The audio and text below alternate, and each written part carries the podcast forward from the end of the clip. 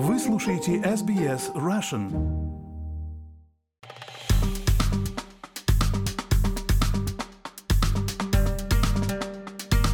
Сделка по освобождению 50 заложников, удерживаемых Хамас с момента атак на Израиль 7 октября, была достигнута после пяти недель интенсивных переговоров. Они включали Белый дом, Катар, а также Израиль и Хамас.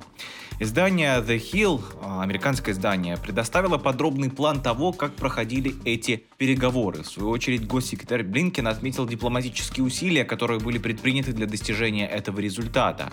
Он заявил, что высоко ценит лидерство и продолжающееся сотрудничество со стороны Египта и Катара в решении этой задачи. В Белом доме также заявили, что администрация приветствует и временное прекращение боевых действий, которые позволят освободить заложников, предоставить дополнительную гуманитарную помощь для облегчения страданий невинных палестинских семей в Газе и даст время палестинским гражданам переместиться в безопасные места. В заявлении говорится, что у президента Байдена нет более высокого приоритета, чем обеспечение безопасности американцев, которые находятся в заложниках.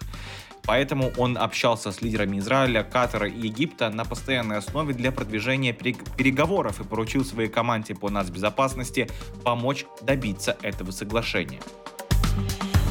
Стало известно, что в первую очередь будут освобождены женщины и дети. Однако представитель Совета нацбезопасности США в интервью телеканала ABC News заявил, что следует быть очень и очень сдержанными в отношении времени, которое может потребоваться для того, чтобы фактически переместить этих людей в безопасное место.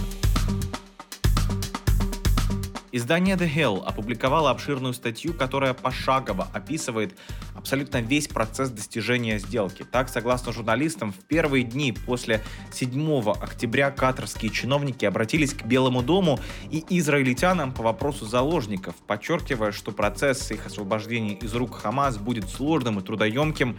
Об этом рассказал журналистам представитель администрации США на условиях анонимности. Катарцы просили создать небольшую рабочую группу, секретную и маленькую, для того, чтобы работать над этим вопросом с израильтянами. Такая группа была создана, и впоследствии, пишет The Hill, она наладила процессы для эффективного общения с Хамас напрямую, а президент Байден был прямо и лично вовлечен в процесс. 13 октября Байден провел виртуальную встречу с семьями пропавших без вести американцев и заложников через систему Zoom.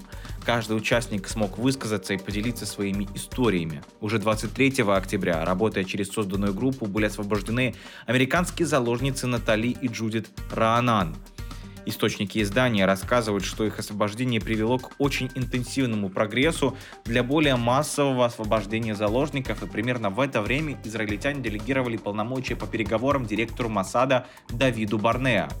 Директор Центрального разведывательного управления США Билл Бернс и Барнея начали регулярно обсуждать детали этой сделки – в течение последующих трех недель процесс переговоров стал подробным и техническим, включая все, как пишут журналисты, от коридоров, от наблюдения до временных, рам, до временных рамок и общего числа заложников. Об этом сказал представитель администрации.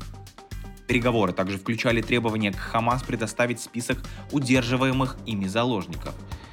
Коммуникация при этом была довольно трудной из-за логистики. Сообщения должны были передаваться из Дохи в Каир, а потом в Газу и обратно.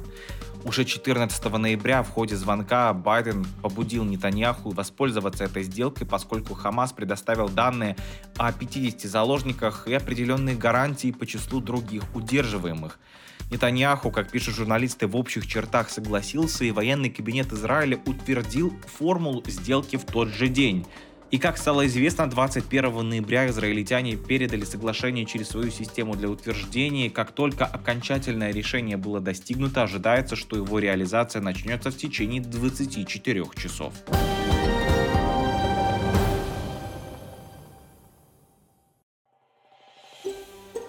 Хотите услышать больше таких историй? Это можно сделать через Apple Podcasts, Google Podcasts, Spotify или в любом приложении для подкастов.